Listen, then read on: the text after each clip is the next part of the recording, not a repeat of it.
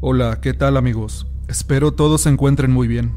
Hoy compartiré contigo una historia, la cual nos fue enviada por nuestra amiga Abel Parada desde Nueva Jersey, Estados Unidos. El mal cayó en mi hijo. Somos originarios del estado de Puebla, México. Tenemos viviendo en Nueva Jersey más de 20 años. En mi familia somos cinco hermanos, tres mujeres y dos hombres. Las mujeres ya estamos casadas, tenemos esposos e hijos. Sin embargo, siempre hemos vivido todos juntos. Después de un tiempo, una de mis hermanas, Zoe, compró una casa en Nueva Jersey. Todos nos mudamos ahí muy emocionados. Ella, su esposo Robert y sus hijos podían viajar a México de vacaciones. En ese tiempo yo tenía ya a mis tres hijos y a mi esposo Edgar. Mis hijos tenían seis, cuatro y dos años de edad. Era la segunda vez que Zoe viajaba a México de vacaciones en los meses de julio a septiembre, antes de que los niños entraran a la escuela. Su hijo el mayor iba a entrar a primer año al igual que mi hijo el más grande. Llegó el día en que regresaron de sus vacaciones. Venían todos muy contentos y regocijantes. Traían cosas bellas y deliciosas de mi pueblo Atlixco, Puebla. El pan, tortillas, quesos, dulces y muchas cosas más. Llegó la noche. Los recibimos con mucho amor, pues ella nos contaría muchas cosas de mis padres, abuelos y de toda mi familia que vivían allá en nuestro querido pueblo. Después de su llegada comimos. Todo lo que soy cocina es delicioso. Trajo unos panes de feria, que en especial fueron de mis favoritos. La casa donde vivimos es de tres pisos. En el primer nivel vivo yo con mi familia. En el segundo vivía mi hermana con sus hijos y su esposo Robert y en el último nivel vivían mis otros hermanos. Esa noche mi hijo de seis años vino a dormir a nuestra cama. Me molestó pues él dormía con sus hermanos en una litera en otro cuarto. Mi niño me comenta que en la esquina de su cama había un hombre parado que no se iba, que le había dado tanto miedo que decidió ir a dormir con nosotros. Pasaron muchos meses así. Las visitas a nuestra cama eran frecuentes. Dos o tres veces por semana mi hijo llegaba en la noche a dormir.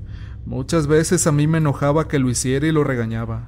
Él siempre argumentaba llorando lo mismo, que un hombre estaba parado frente a su cama y no se iba. Mi hijo comenzó a cambiar mucho. Tenía miedo todo el tiempo ahora. No quería estar solo nunca, ni por un segundo.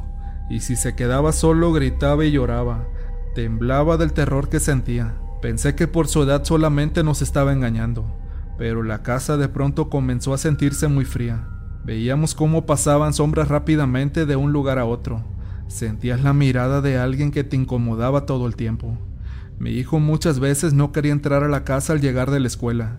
Me decía que podía ver por la ventana una caja donde ponen a los muertos, con cuatro velas grandes prendidas en cada esquina. Me quedé helada cuando me describió aquella escena, pues nunca lo había llevado a ningún funeral. Aún era muy pequeño. Lo tenía que meter a veces arrastrando a la casa. El terror que le provocaba ver aquellas cosas era demasiado para él.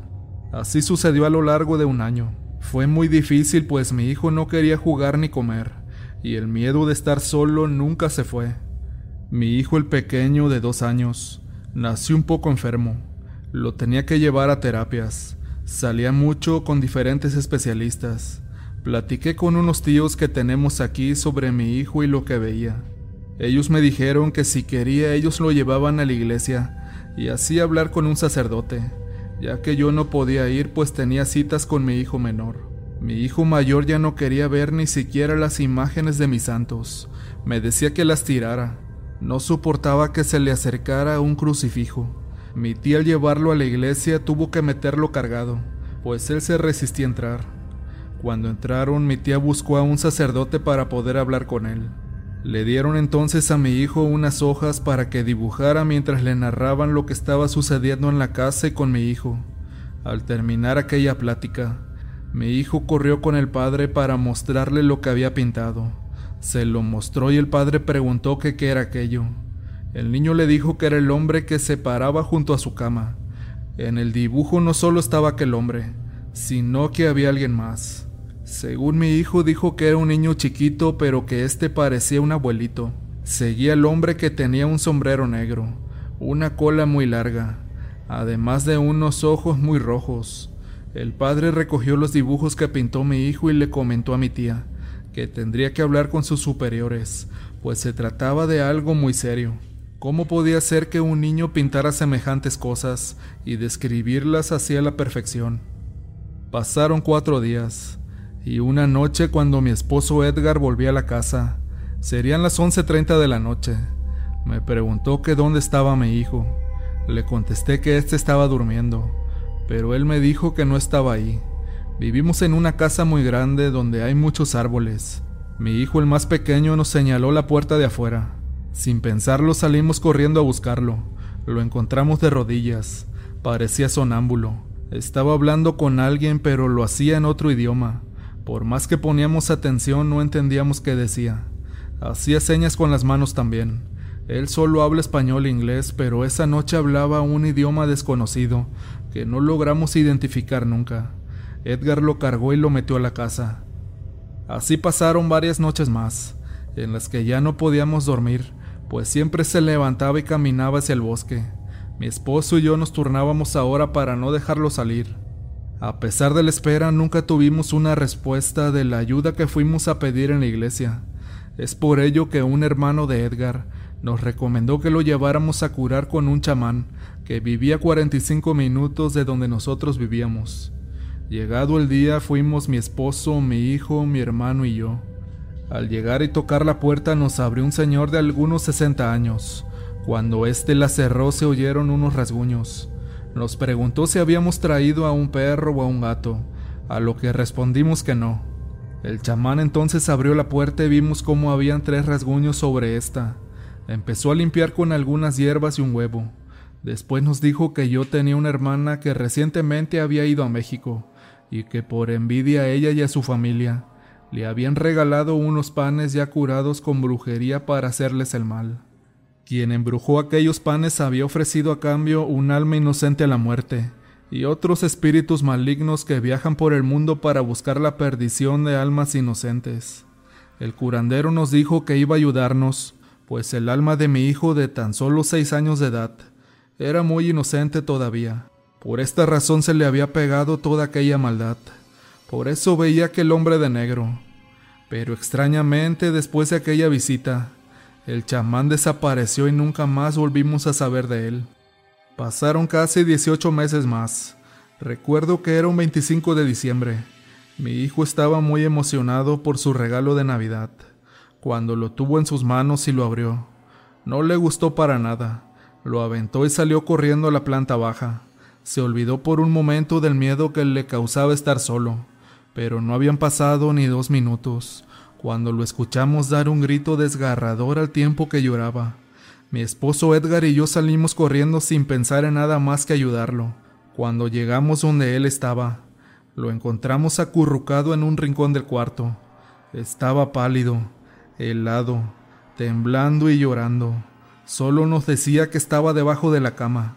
Me decía, Mami, mami, míralo, míralo.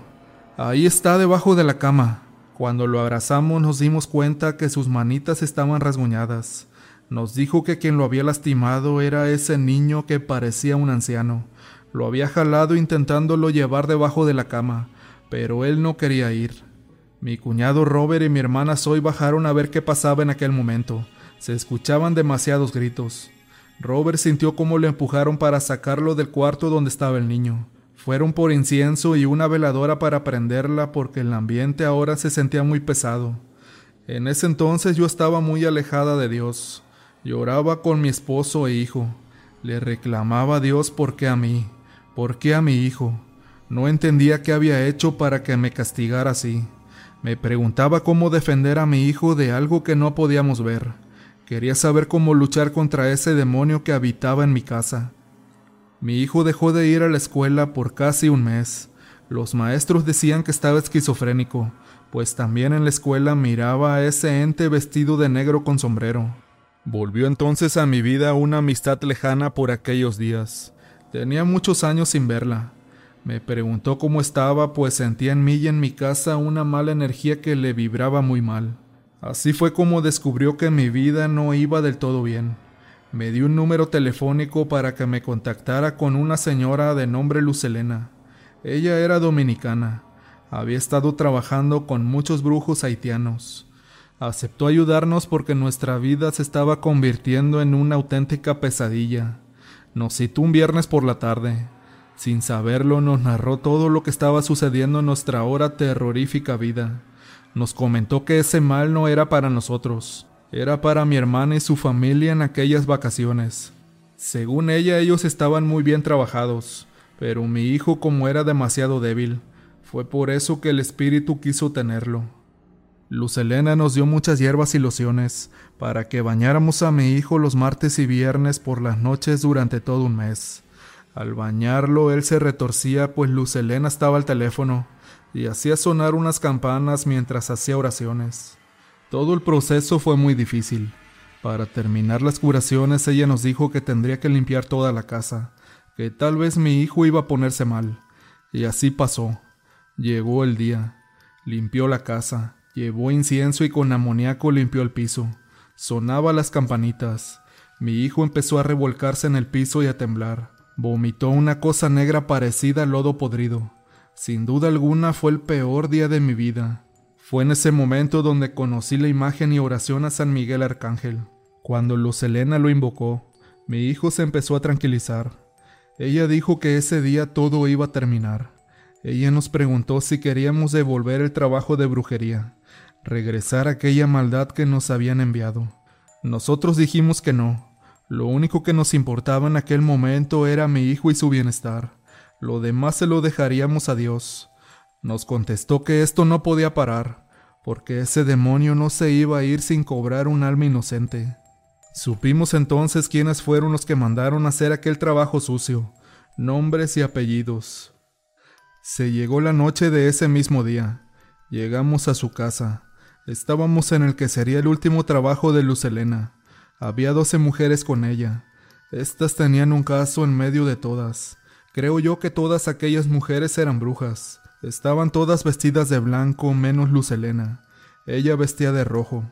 Desvestimos entonces a mi hijo dejándolo solo en ropa interior. Él temblaba de miedo y frío, pues lo metimos en el caso que tenía muchas hierbas y lociones. Parecía que aquel líquido contenido en el caso hervía pero increíblemente estaba tibio. Lo sentí cuando metí a mi hijo. Cuando él entró al caso se quedó completamente dormido. Aquellas extrañas mujeres comenzaron a hacer rezos en otro idioma durante media hora. Después salió Luz con una bata roja y empezó a hablar en otro idioma con mi hijo dormido. Todo fue muy terrorífico. Ver esa escena me causaba escalofríos. Cuando Luz se acercó a mi hijo y le tocó la cabeza, ella empezó a convulsionarse y a vomitar. Se retorcía muy feo en el suelo. Yo lloraba y temblaba. Le rogaba a Dios y a San Miguel Arcángel que todo aquello terminara bien. Así pasó. Al pasar algunos minutos más, mi hijo despertó y lo cambiamos. La señora Lucelena le dio una trenza de listones curados por su maestro de Haití. Era de tres colores, negro, rojo y verde. Después le regalaron un San Miguel Arcángel, pues increíblemente él luchó por su vida y su alma. Cuando le preguntamos a mi hijo si recordaba lo que veía anteriormente, él decía no acordarse de nada, creyó que solamente todo había sido un mal sueño. Pasaron cuatro años y se reventó la trenza de tres colores. Eso significó para mí que nunca nada ni nadie le podrá hacer brujería a mi hijo. Esta historia es muy real. La vivimos y sufrimos toda mi familia y yo. Me dejó como lección que como padres y madres debemos creer siempre cuando nuestros hijos nos dicen ver cosas paranormales. No hay que dejar que pase el tiempo y las cosas empeoren, pues todo siempre tiene solución, menos la muerte. Al día de hoy han pasado ya seis años desde aquella terrible experiencia. Mi hijo es un adolescente muy feliz gracias a Dios y al poderoso Arcángel San Miguel.